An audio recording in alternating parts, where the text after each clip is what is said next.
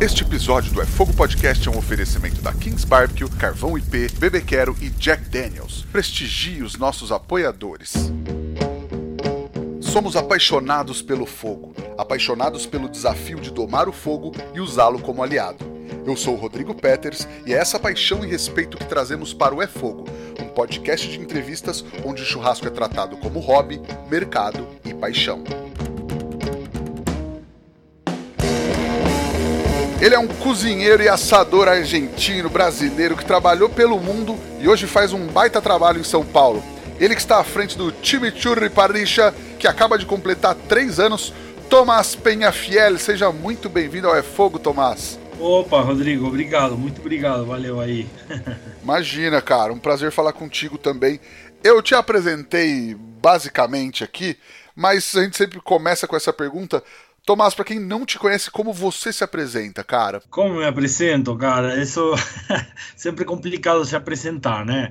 Mas basicamente sou eu sou cozinheiro, né, de formação e, e atualmente tô, eu tenho uma parrilla, né? Fui pro lado das carnes, é, mas eu me defino como um cozinheiro, né? E sendo cozinheiro também você tem que dominar a arte do, do fogo, né? E no formato parrilla é, então também não, não me considero tanto parrigeiro, me considero mais um cozinheiro. É, mas é isso, estou aqui no Brasil há 10 anos e é isso, tenho, tenho esse restaurante aí, nessa parrilla em, em Perdizes, em São Paulo. E estamos aqui, estamos aqui para gravar esse, essa, essa conversa aqui com você. Legal. E aí, eu acho, e, eu, e até eu achava, mas acho que muita gente também acha, que você é argentino de nascimento, mas eu descobri que na verdade você nasceu no Brasil, né? É, sim, essa história. Vamos abrir, tá bom, vamos abrir essa, essa porta aí. mas é um problema essa, essa história ou não? Não, tô brincando. Ah, tá. A galera sempre faz, sempre faz a piada, né? Então eu já me antecipo na piada. Mas é, é, meu, é assim, basicamente. Minha mãe é argentina, meu pai é chileno, eles trabalhavam aqui, moravam aqui, e então eu nasci em São Paulo mesmo, capital. É, com quatro, quando eu tinha quatro anos eles separaram e aí fui morar na Argentina quase a vida inteira, né? Então eu eu me criei lá, não tenho família no Brasil, não quase nem aprendi a, a, a, o idioma, né? A língua aqui no Brasil, porque entre eles falam espanhol e acho que só fiz um ano de jardim de infantes, cara. Então, basicamente isso. Por isso que eu falo assim, com esse sotaque, mas, mas legalmente sou nascido no Brasil, né? Brasileiro, originalmente. Sim, legal, legal. Cara, e qual que é a tua relação de vida, assim, com a cozinha, com a gastronomia, tuas primeiras memórias, assim, primeiras lembranças ligadas à comida? Cara, as primeiras lembranças têm a ver um pouco com é, claro, sempre com a comida, com a comida de caça, né? A comida materna, aquela aquela coisa que vai for, formatando o seu seu paladar, né? E, e aquele aquele sabor que depois vai ser a comparativa para absolutamente tudo que, que acontecer na vida. Sempre se vai levar esse, é, esses sabores. É, e, e, eu tinha muito isso, né, por causa da disso que eu contei, né, que eu, eu nasci aqui, então eu lembro, tem alguns sabores que eu lembro é, no meu paladar que eu deixei de sentir por algum tempo e depois voltei e, e acontecia também, eu tenho muita família, como meu pai, meus pais se separaram, eu também ia muito pro Chile, né, eu tenho quase mais família no Chile que na Argentina, porque meu pai casou outras vezes e, e a família de lá é mais numerosa, então é, então, acho que a memória tem muito a ver com, é, com essas coisas de sabores de diferentes lugares que, que eu não, no dia a dia eu não sentia, mas sempre ficaram guardados aí na minha memória. E, e é isso. Eu, eu acho que respondendo a pergunta. É, tem mais a ver com, com o paladar dessas coisas que eu sentia é, em algum momento, depois deixei de sentir, depois se reencontra com isso e, e sempre tive uma ligação muito forte com esse, com essa memória emotiva do paladar. Sim, mas algum prato específico, assim, ou às vezes alguma coisa que você comia, não necessariamente no Brasil, mas comia quando criança tal? Oh, por exemplo, quando, quando eu morava aqui, eu gostava muito de Guaraná, né? Na Argentina não, não existia Guaraná nos anos 80. Hoje em dia acho que já tem, né? Mas o maracujá, por exemplo, também, são coisas que me que lembram muito. Lá no, lá no Chile, por exemplo, tinha uma pimenta muito que, cara, que, que me lembrava muito a minha avó. E eu voltava para Argentina, né? Porque eu ia sempre passar férias lá. E depois eu não eu não, não comia mais, né? No dia a dia eu, eu não, não tinha esse sabor e me e, e, era engraçado isso. Cada vez que eu voltava a comer isso era como uma como um abraço, assim, era uma coisa muito muito simbólica, muito muito forte. Era merquém ou não? Não, não era merquém. Sabe o que, que era? É uma. Sabe a pimenta. É tipo uma pimenta de cheiro, só que era picante lá no Chile. Eu não, eu não lembro agora. Acho que chamam de ají verde, se eu não me engano. Mas na casa da minha avó, sempre que fazia uma comida, fazia qualquer coisa, sempre tinha um pão com manteiga e essa, essa pimentinha cortada, assim, fresca, né? É, era um clássico isso, cara, e sempre isso, cara, me formatou muito. E eu acho, eu, eu não sei se o nome é pimenta de cheiro, tem, é outra, na verdade. A cambuci, cara. Pimenta cambuci. É diferente, mas, mas lembra muito. E um dia, quando eu cheguei aqui no Brasil, comi essa pimenta, cara, eu sentia que tinha 10 anos e estava na casa da minha avó no Chile, cara. Foi muito, foi muito forte isso. Pô, que legal, cara. Que demais. E, e a comida tem esse poder, né? De transportar a gente para lugares e tempos. Com certeza, cara, com certeza. Eu lembro, hum, lembro muito desse tipo de coisas, assim, é, nos lugares que, que eu comi alguma coisa. A primeira vez que eu que eu comi algum, algum ou senti algum cheiro, algum, ou experimentei alguma coisa por, pela primeira vez, me, me leva a esse lugar automaticamente. Legal, cara. E aí você decidiu estudar gastronomia e quando você partiu para estudar gastronomia mesmo, você tinha alguma ideia de que caminho você queria seguir ou foi para trabalhar com comida de um modo geral? Não, não, não, realmente não. É, aliás, eu comecei estudando psicologia e aí fui morar sozinho. Eu sou me criei no interior de, de, de Argentina, 500 quilômetros para o sul de, de Buenos Aires, a capital. E aí é uma cidade pequena, né? Então o caminho lógico, o caminho normal é você migrar para alguma cidade maior. Eu fui para Argentina, para Argentina, desculpa, fui para Buenos Aires e e aí em Buenos Aires, cara, comecei a morar sozinho, 18 anos, comecei a me virar, né? Aí comecei a cozinhar mais. Sempre gostei, mas o, o espaço da cozinha na minha casa era, não era muito não, minha mãe não me deixava entrar muito na cozinha. Não, eu não, sei lá, eu não gostava minha mãe, sabe? Como que eu bagunçava, que não sei o quê. Então, sempre, nunca fui um lugar muito aberto assim, a cozinha lá na, lá na minha casa da, da, infância. Então, mas eu tinha uma certa curiosidade. E, e aí fui morar sozinho, cara, e comecei a me alimentar, né? Chega uma hora que você não pode pedir tempo inteiro. Com... Não, não, existia tanto delivery naquela época. Né? A gente em Buenos Aires comia muito pizza empanada como delivery. Não tinha muita outra coisa como delivery. Provavelmente tinha, mas eu talvez não dava bola. Mas, mas não era o que foi, o que é agora, né? Hoje em dia, né? Tô falando de 22 anos atrás. Mais, 24 anos atrás. É, então então comecei a cozinhar, né? E aí fui pegando um gostinho bem, bem, bem especial pela, por cozinhar, pela comida e e é isso. Aí decidi fazer um curso e putz, e aí falei, ah, cara, eu quero isso. A partir daí você pode gostar de comida, você pode gostar de fazer um curso, mas trabalhar em gastronomia é outra coisa, são outros 500, como fala aqui, né? É uma coisa absolutamente diferente.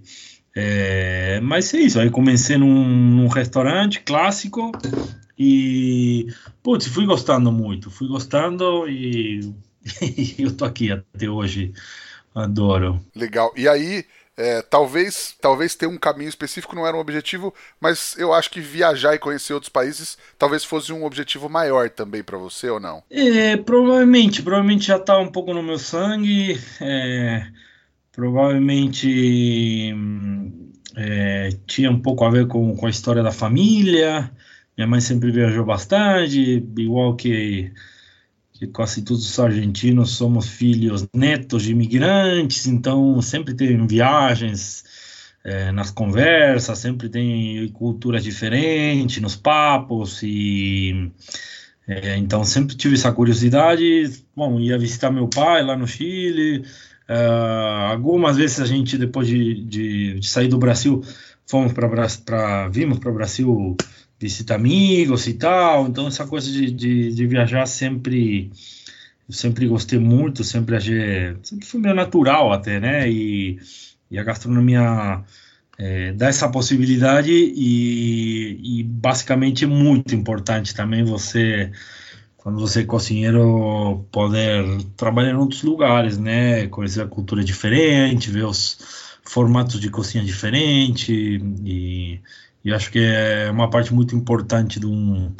é, num cozinheiro isso aí. Sim, e aí, estava vendo, você trabalhou na Espanha, né, no País Basco, você trabalhou também na Costa Rica. O que, que esses lugares te trouxeram é, profissionalmente, assim, gastronomicamente? Tem a ver com conhecer a gastronomia local? Sim, com certeza. São duas coisas bastante diferentes, né? Uma é, viajar para o País Basco, cara, o País Basco tem uma cultura gastronômica que é é tipo jogar Champions Leagues, né? Fazendo um, uma analogia de futebol, né? Porque lá é, é eu estava na cidade de San Sebastián, que é uma cidade que naquele momento tinha era o lugar com mais estrelas Michelin por metro quadrado, assim, tinha um, tinha um papo assim, um orgulho assim. É, hoje em dia cada vez o pessoal caga mais para para essa estrela Michelin, aquela história e tal, mas ele não representa muito. E, e, e, eu tive a sorte de ter uns amigos da minha cidade que, que me ajudaram muito, muito naquele momento e eu consegui me, me inserir muito bem. E sim, cara, eu pirei, pirei no produto, pirei na técnica, pirei na, na seriedade que levavam é, na, na, comida, né? Levar muito a sério. É, para mim foi uma, uma coisa muito diferente, né? Sentar é, sentar numa mesa qualquer e que se fale de comida assim como com a paixão assim ou com uma importância uma relevância que que cara me alucinou né e, assim um negócio que eu lembro também que me chocou bastante era é, na Argentina e, e, logicamente no Brasil, no Brasil ainda é, né, na Argentina também, é, quando eu fui estudar gastronomia ou cozinha, era um subemprego, né? Então era, era como, puta, cara, vai estudar isso, né? Que estranho, né? Pô, mas você não quer ser. Que na minha casa não tinha muito esse papo, né? Mas em geral, né? Pô, você não quer ser advogado, médico, engenheiro, né? Aquelas carreiras de e então sempre foi meio considerado um subemprego, né? Na Argentina, no Brasil. E quando eu cheguei lá, cara, era um. quando eu falava que era cozinheiro, a galera, uau! Tipo, tinha um respeito pela, pela profissão, não só das, da, do, das pessoas do ramo, né? Sino as outras, que me chamou muito a atenção, me, me, me gerou um orgulho, assim, muito muito interessante que eu nunca tinha vivenciado, nunca tinha experimentado e e foi, foi, foi, uma das primeiras coisas assim que me, me, me chacoalhou, sabe? Quando eu cheguei lá. Legal. E aí, quando você foi para Costa Rica, foi a primeira vez que você, você trabalhou com, com uma parricha? Foi isso? Foi lá? Foi um pouco isso, cara. É, eu, eu tô tentando lembrar agora, né? Porque já são bastante anos de gastronomia, então, mas sim, sim basicamente sim. É, Puta, na Argentina, a parrilla meio que faz parte, né? Qualquer pessoa que gosta de cozinhar, ou às vezes a pessoa nem sabe que gosta de cozinhar, mas já gosta de fazer a parrilla, e é quase meio um negócio meio natural. É, eu gostava de fazer churrasco para os amigos, gostava de. Gostava, super gostava. E, e é isso, mas nunca levei a sério como para trabalhar, nem nada, né? E. E lá, lá naquele restaurante, que era um restaurante argentino, né? Então, estava em Costa Rica, tinha que. É, tinha, tinha uma parrilla aí. E, putz, cara, eu, eu não fazia parrilla, mas fiquei muito, muito envolvido aí, né? Muito, é, muito interessado nesse formato, né? Sempre pensando no, no dia de amanhã é, ter um restaurante, né? Que eu acho que é o sonho de 99% das pessoas que estudam gastronomia, né? Então foi aí um pouco que, putz, que eu vi esse formato desde dentro, né? Não só como não só como um consumidor, né? Como um cliente. Boa. E aí, quando você veio para o Brasil, você tinha algum trabalho em vista? Você falou, putz, eu vou pro Brasil? Qual, qual que foi a, a, pegada? Você veio meter a cara? Como é que foi? Não, nada, não, não tinha, vim meter a cara mesmo, não tinha, não tinha nada, não conhecia ninguém, cara, conhecia algumas pessoas, assim, que não eram do, que não eram do, do ramo, assim, é, tinha um contato aí de um cara que hoje, hoje é um dos meus grandes amigos, ele trabalhava no Dom, né, como todo cozinheiro que vem para o Brasil, o Dom é uma referência imensa, então aí eu fui para fui, fui para lá conversar com esse contato, Luciano Nardelli, grande Lúcio, dono da Pizza Carlos, Carlos, uh, ele tive uma entrevista com ele, fui numa ressaca absurda, sofrendo quase essa ressaca, lembro até hoje, a gente dá risada dessa história, e e fui lá, cara, ele falou, ó, agora hoje em dia, não, hoje, hoje não tenho, não tenho vaga na, no Dom, na, na, na, cozinha do Dom, no restaurante, mas tem, tem na padaria. Falei, ah, vamos lá, sim, lógico, né? E foi isso, foi o primeiro lugar que eu entrei, foi essa padaria do, do Dom. É... Bom, os caras não pagavam nada, não tinha nada de, de, de de como chama de sei lá condução nem nada. Então ah, não, não fiquei muito. Fiquei até achar um trabalho fixo e, e é isso. Não basicamente esse foi meu meu primeiro a primeira vez que eu entrei numa, numa cozinha profissional aqui no, no Brasil. Que nem era cozinha né? Era, um, era uma padaria. Mas bom fazia parte um pouco de tudo aí dessa desse rolê aí do Dom, que era interessante porque eh, tinha muitos cozinheiros lá é, que, que chegavam de outros lugares do Brasil, chegavam de outros lugares do mundo, e então era, era um lugar assim no qual você conhecia gente, conhecia pares, né?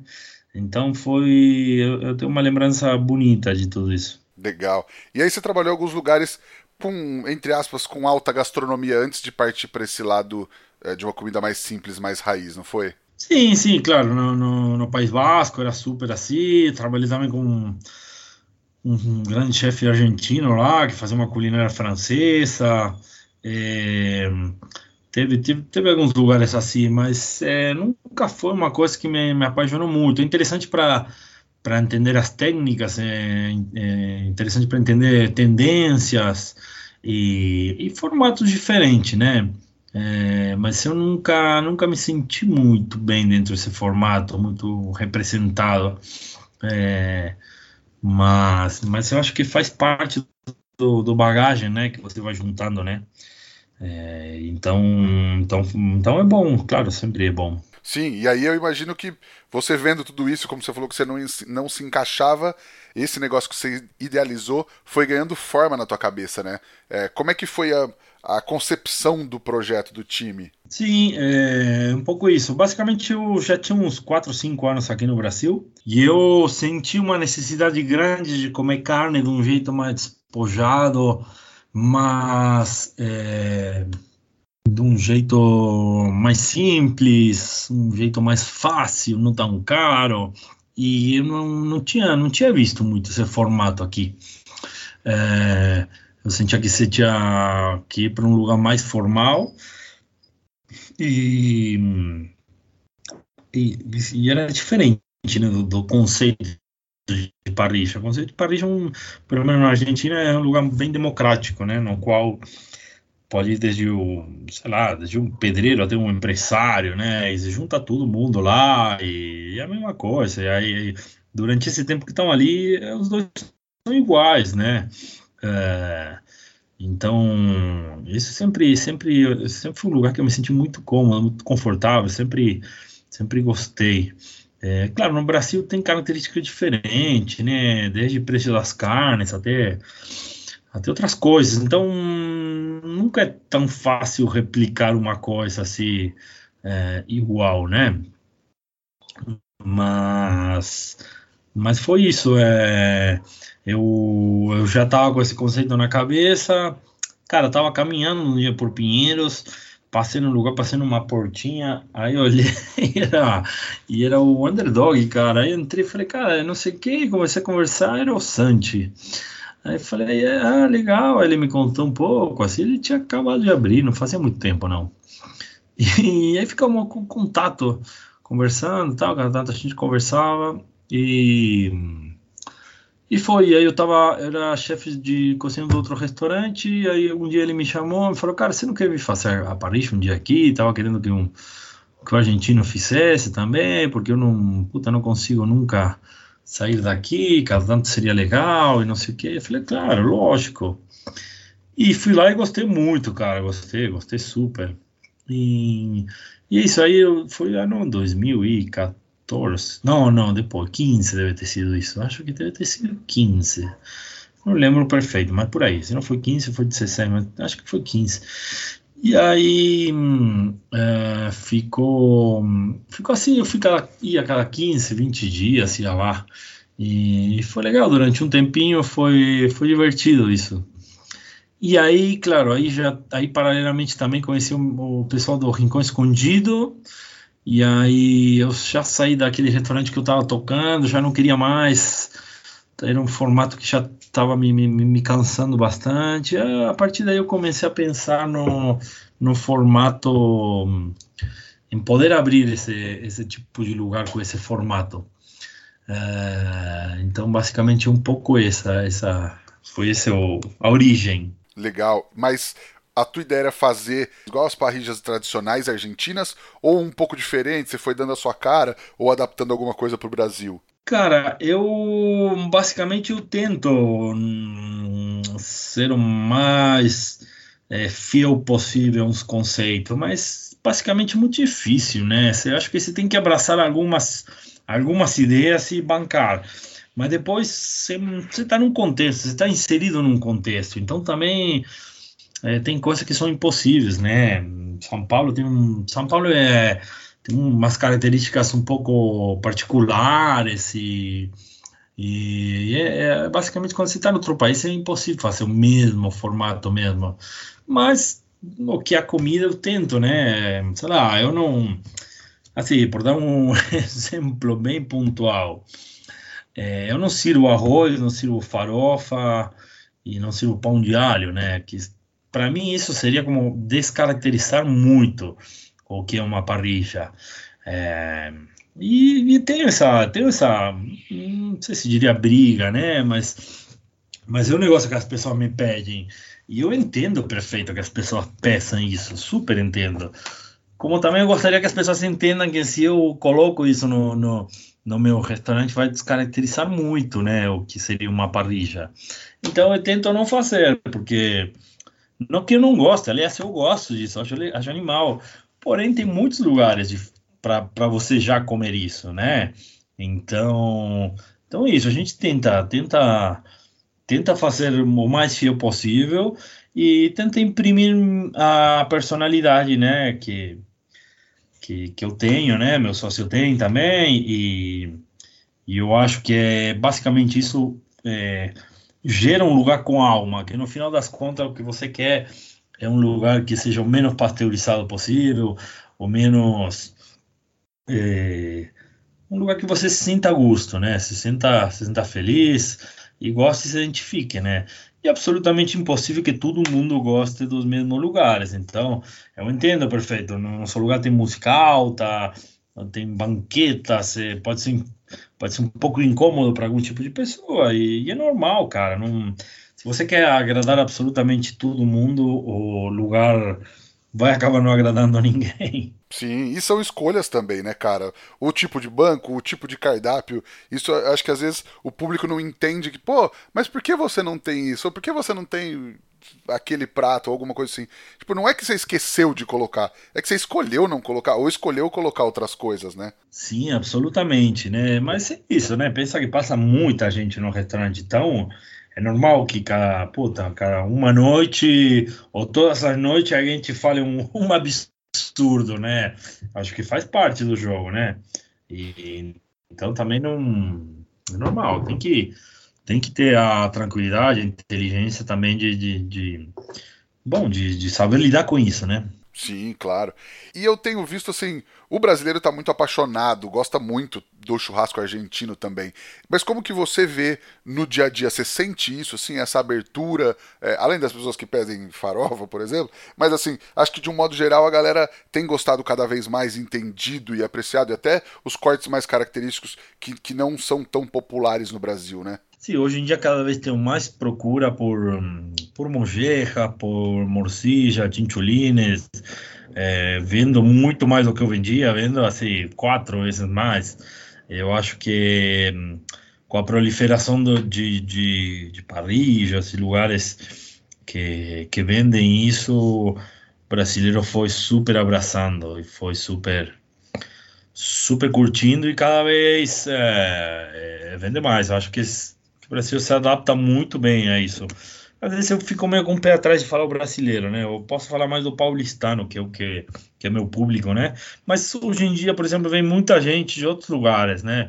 São Paulo é um, um lugar que a, que, a, que a gente vem fazer, as pessoas vêm fazer muito turismo gastronômico, né? Aí tem muita gente vem do norte, fala, ah, vai estar tá aberto, tá? É que eu tô, tô, tô viajando para São Paulo no final de semana, eu sou do norte, sou do nordeste, sou do não sei aonde, e eu, você vai ter mojeja, chinchulines e tal, você sempre pergunta. Então também tem, tem um público que vem de fora e, e, e é isso, cada vez mais é, Brasil acho que é muito aberto para os cortes diferentes e então tem, tem bastante procura, tem bastante saída. Legal, legal, cara. Tenho certeza que você sabe que Pit Smoker não é tudo igual. Então não vacila e chama Kings Barbecue, que é a maior e melhor fabricante de pits do Brasil, que te entrega equipamentos com extrema qualidade e eficiência, além de serem, é claro, os pits mais bonitos do país. Chama Kings e fecha com o certo. Eu gravei com o Santi no ano passado e ele e não só no episódio, ele fala muito né, no, no Instagram tal das parrilhas que abrem por aí pelo Brasil tal.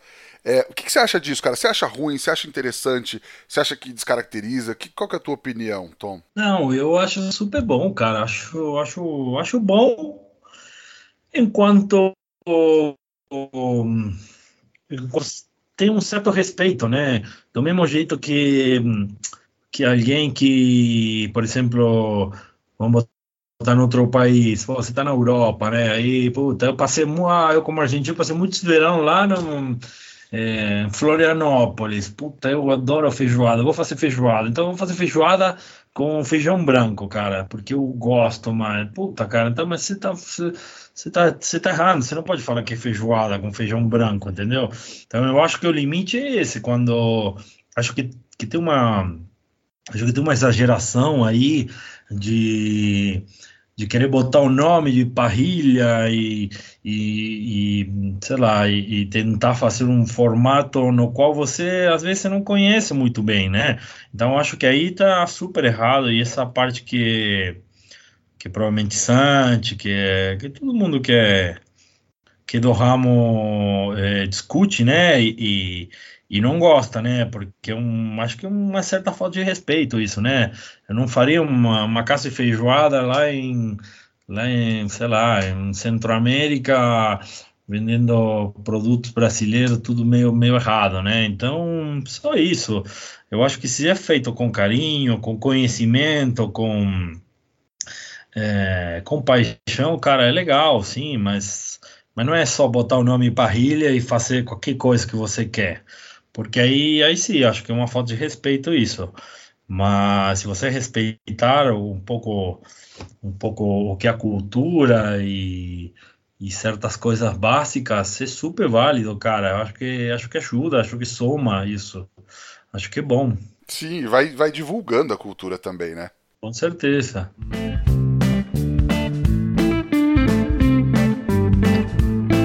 E hoje eu vou te ensinar a receita do Jack Fire and Ginger, que é extremamente fácil e muito surpreendente. Num copo alto que você vai encher de gelo, você coloca 50 ml de Jack Fire, completa com 150 ml de Ginger Ale e decora com uma rodela de laranja e é isso. Capricha no drink para acompanhar o seu churrasco, se você for maior de 18 anos, é claro, e lembre sempre de beber com responsabilidade.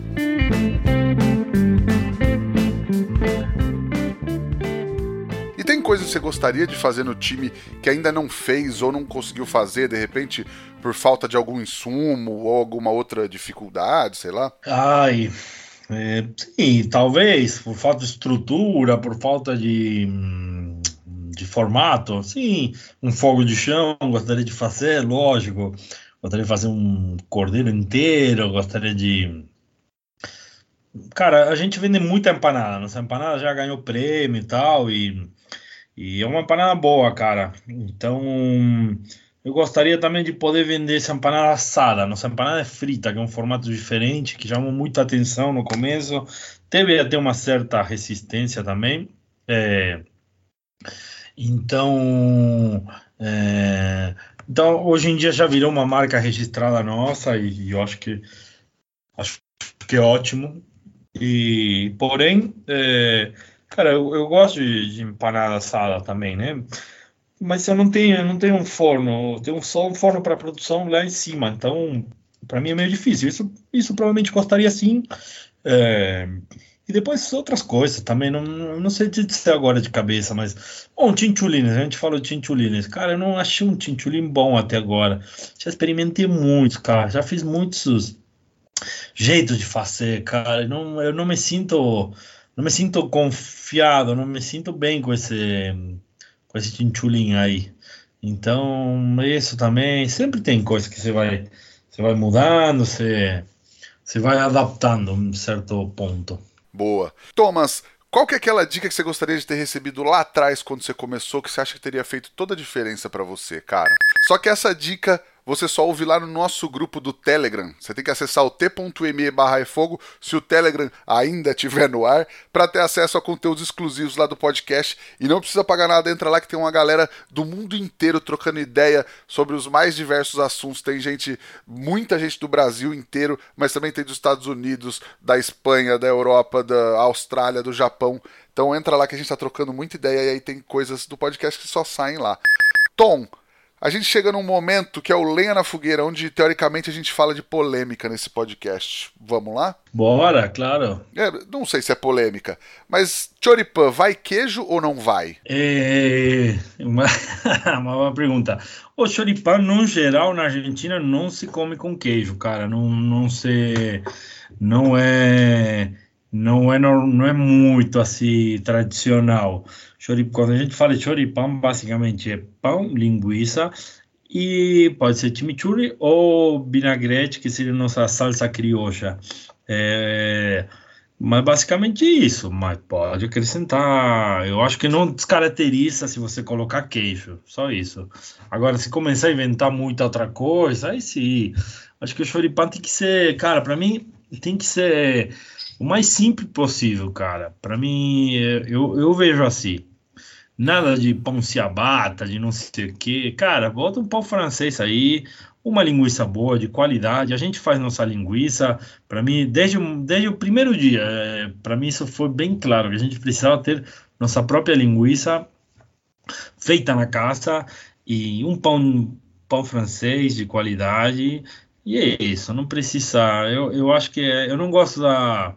Também não gosto dessa palavra, né? Mas a gourmetização do choripan, cara, porque é basicamente nossa comida de rua é, por excelência na Argentina. Você vai no estádio de futebol, o que você vai ter lá é isso, é como aqui tem sanduíche de pernil, você vai para Minas e tem o, como chama, o, o, o arroz feijão tropeiro, né? É isso? Feijão é, tropeiro. Feijão tropeiro, isso, exatamente. Cara, a Argentina em todos os lugares vai ter choripan, cara. É isso. Então, é, é uma coisa muito popular. Não, eu não gosto muito dessa gourmetização que, que o choripan recebe, sabe? Cara, tem que ser isso. Simples, mas tudo de qualidade bem feito. Boa. Tem mais uma pergunta aqui. O correto é falar chimichurri ou chimichurri? Não, nenhuma das duas. Chimichurri, não. É chimichurri. Chimichurri, tá certo. Mas você já ouviu gente falando chimichurri? Não, chimichurri não. Não. Cherry, que isso? Cherry, é, Sherry, pareceu tomatinho Sherry, não sei.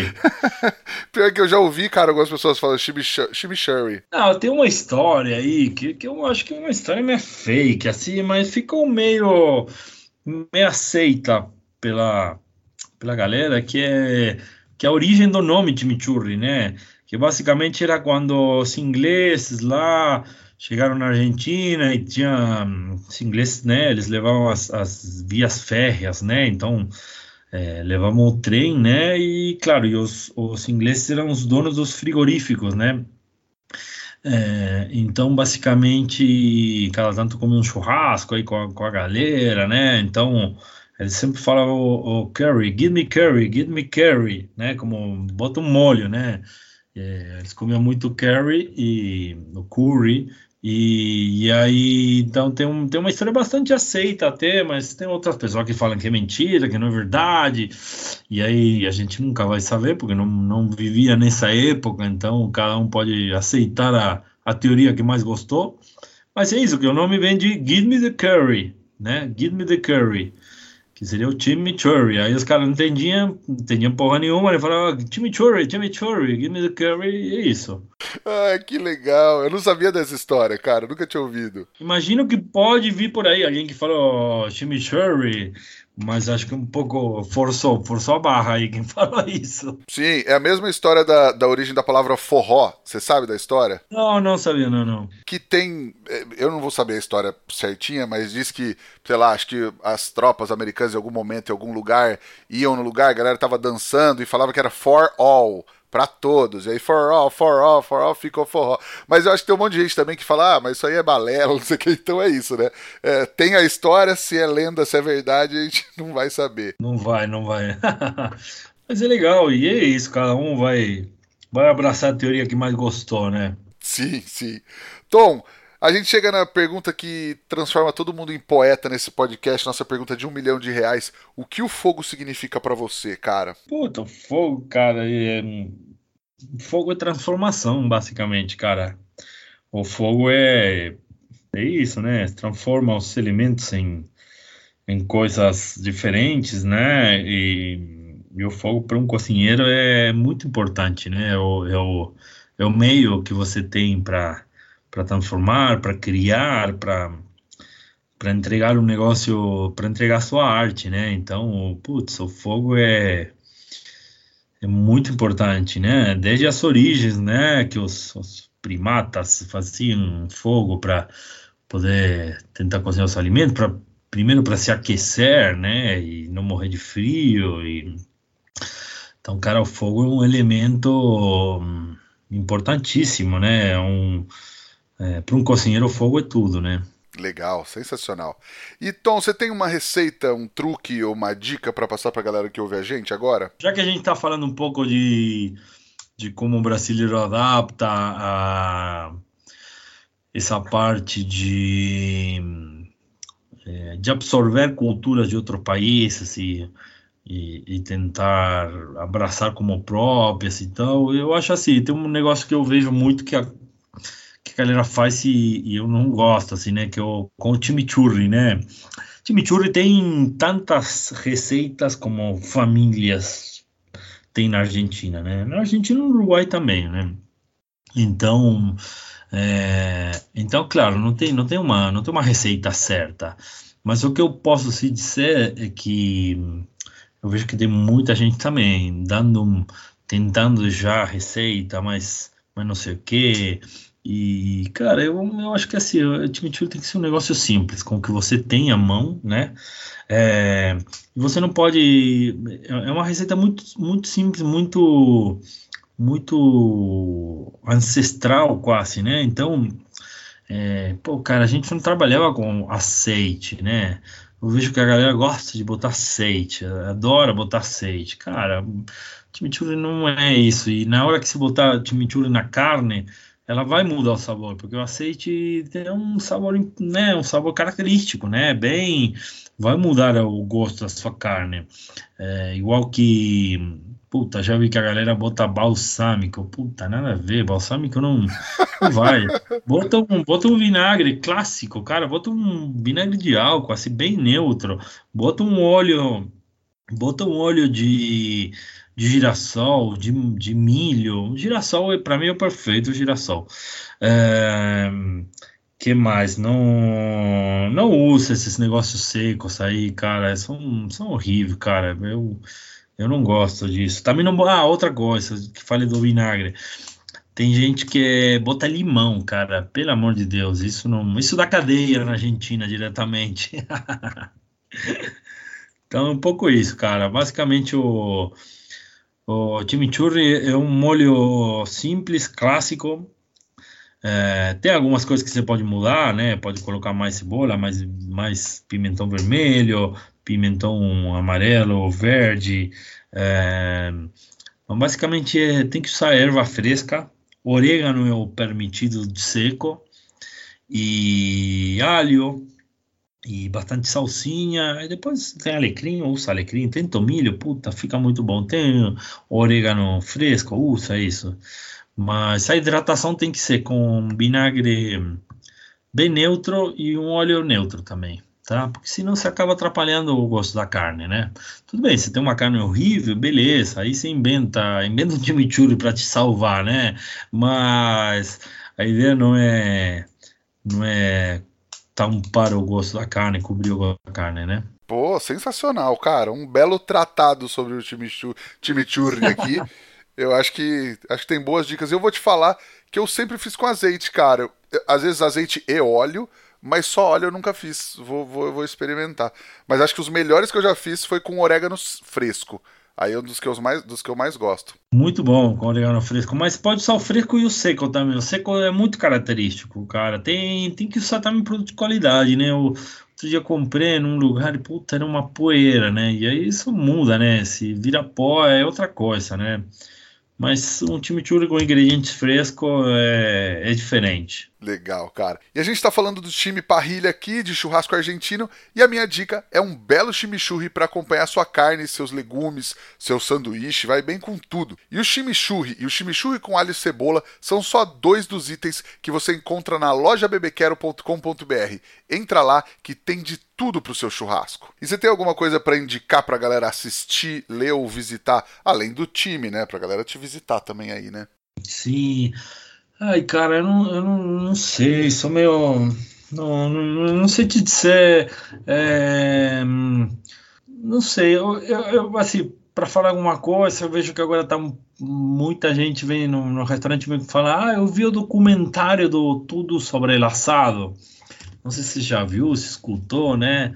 Sim. Mas eu, só quero dizer que não é um documentário, é basicamente um olhar irônico, uma sátira do, do, dos diferentes personagens que existem num churrasco, né? Ou, ou num lugar de que façam churrasco, né? Basicamente ele dá uma eu senti isso, né? É uma risada é, do, do, do, diferentes personagens que tem em volta do churrasco, né? Como tem uma galera que leva mais a sério, tem uma galera que leva mais na brincadeira, como, como tem gente que exagera, como tem gente que não sei o quê. Então, é isso, somente que eu. É um, é um assunto aí que eu venho discutindo esses dias, né? Que eu escutei várias pessoas, assim, é engraçado, porque já foi faz um tempo que está no ar, né? Mas várias. Nossa, eu via documentário. Não, não, é, não é um documentário, é um, é um olhar meio irônico do, do assunto. E, mas é interessante, dá para ver muito tipo de, de pessoa fazendo assado, né? Churrasco. E, e é isso. E, eu, e assim, outra coisa, assim como. Não é uma indicação, mas é, sei lá, dentro das perguntas que você me fez, como uma dica, é, acho assim também que o, no Brasil eu tenho que valorizar mais a cultura do, do churrasco próprio, né? E não tanto partir para Paris ou American Barbecue eu acho que você tem que fazer o que você tem na mão e você sabe fazer de melhor. É, e o churrasco brasileiro tem muito para crescer ainda. Eu acho que o olhar para os outros tipos de churrasco vai acrescentar, né? Não estou dizendo que não pode olhar, ao contrário, isso acho que vai acrescentar na cultura. Mas eu acho que também não tem que saber um pouco o limite, né? Para não exagerar e, e ficar meio uma quase uma sátira, quase um tudo sobrelaçado, é, porque porque é isso basicamente tem, tem, tem muito para ainda muito caminho para para desenvolver. Boa, sensacional, cara. Tom, quem quiser te encontrar, encontrar o restaurante, tudo nas redes sociais, por onde te procura, cara? É, o restaurante é time C-H-I-M-I underline parrilla. É, esse é nosso Instagram.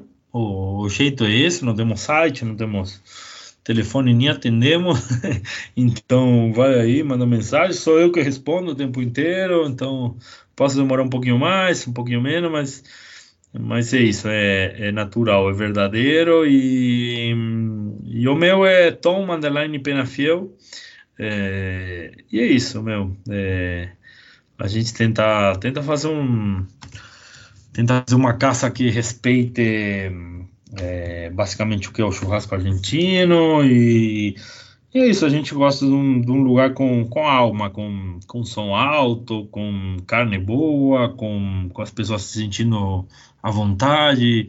E, e basicamente é isso o, o, que tem que ser um churrasco, né? Então, então é por aí. Claro, sensacional.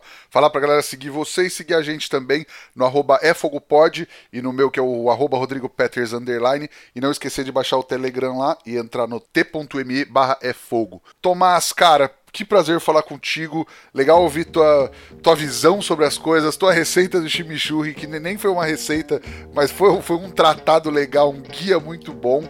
E trazer a tua história poder contar, ajudar a contar um pouco mais da tua trajetória pra galera. Cara, muito obrigado. Pô, eu que agradeço. Obrigado, foi muito legal, Rodrigo. É, valeu mesmo e, e é isso. Tamo junto aí, o que precisar, tamo por aqui, tá bom? Fechado. Brigadão, cara. Queria agradecer também a Kings Barbecue, ao Carvão IP, Jack Daniels e a Bebê Quero pela parceria de sempre e a você que nos ouve toda semana aí. Semana que vem tem mais. Valeu, tchau!